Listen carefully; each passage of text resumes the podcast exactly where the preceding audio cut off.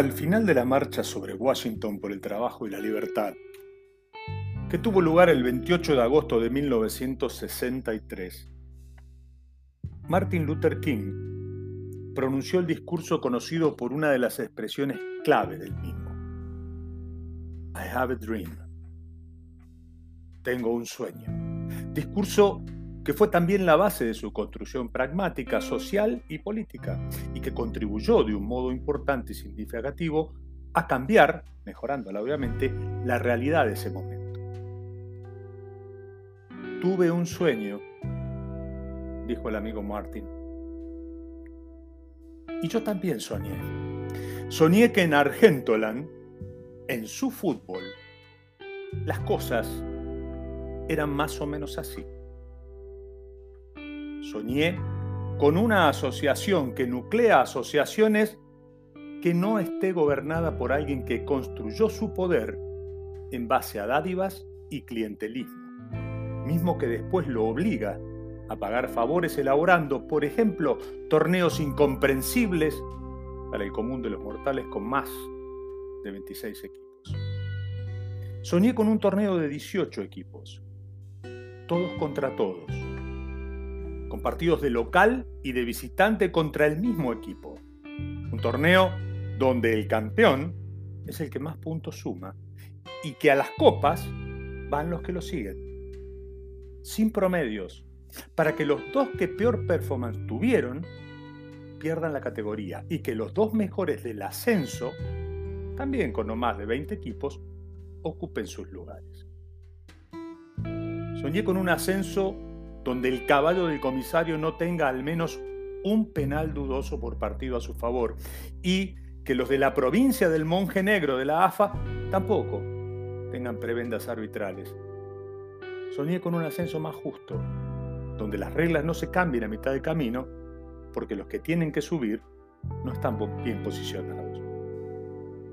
Soñé con la elección del presidente que rige los destinos de la pelota acá en Argentoland se haga por medio de una asamblea cristalina y no por aclamación entre gallos y medias noches, sin siquiera contar los aplaudidores y los genuflexos, con ligas del interior que no se arrastren por las migajas que caen de la mesa de decisiones de la AFA o bien por algún conchavito en la casa madre del fútbol, como para ir tirando, ¿vio?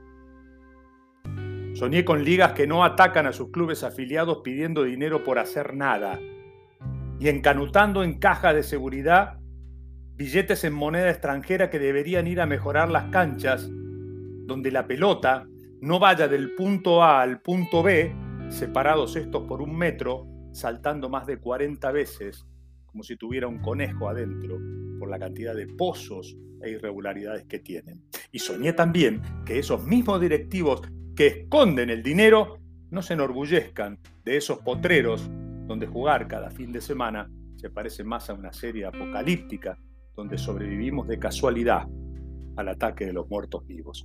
Que esas mismas asociaciones no les pongan palos en la rueda al fútbol femenino porque las jugadoras tuvieron la osadía de cuestionar el poder omnímodo de estos patrones de estancia, campeones del mundo, de tomar café en la esquina y de no hacer mucho más que eso.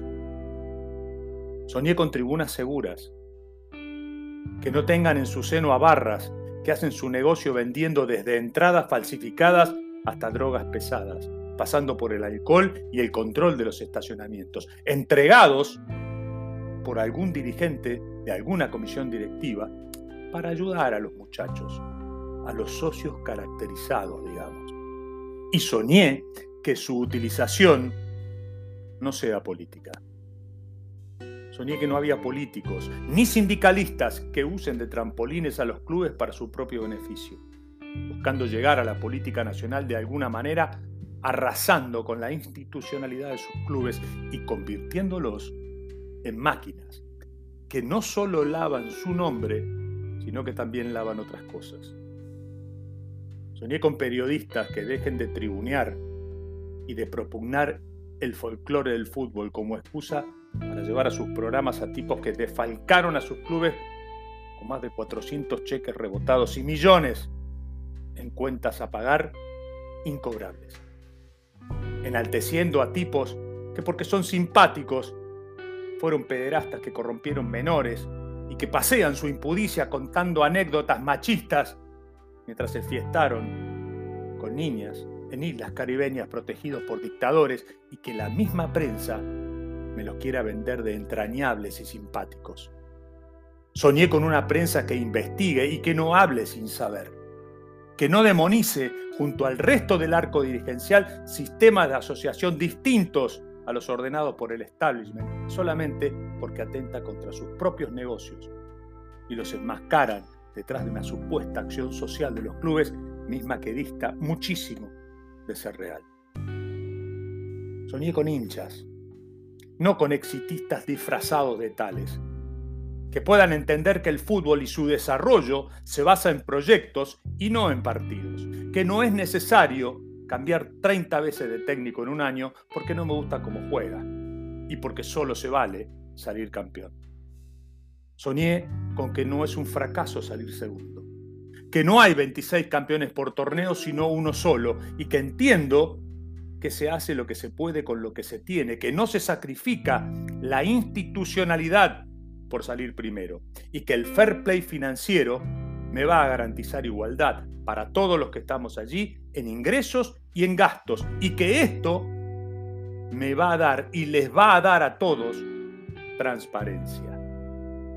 Soñé con árbitros probos, con sistemas de apoyo electrónicos que ayuden y no destruyan el juego, que no perjudiquen por el solo hecho de favorecer dolosamente a uno por sobre el otro. Soñé que si pasa lo contrario, no reacciono y rompo todo, ni desato batallas campales tirando matafuegos, vallas o bebederos a los demás.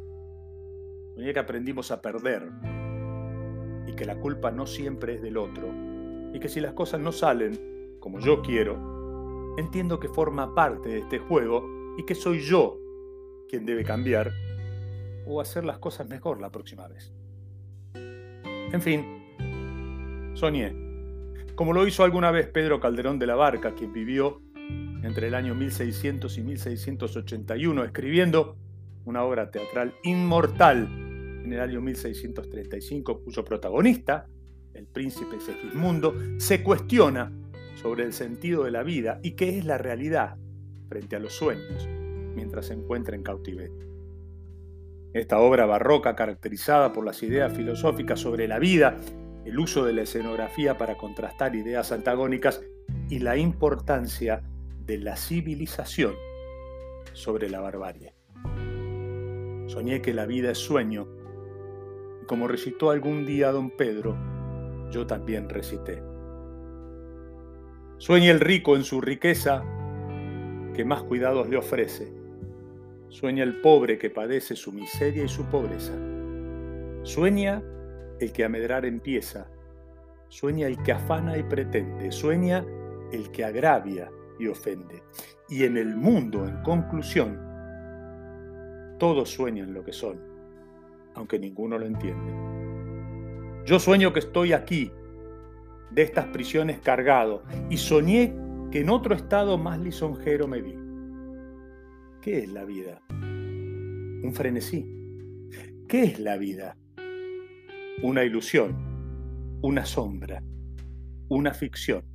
Y el mayor bien es pequeño, que toda la vida es sueño y los sueños sueños son. Y después Después simplemente me desperté. Esto es sin fines de lucro. Bienvenidos al show.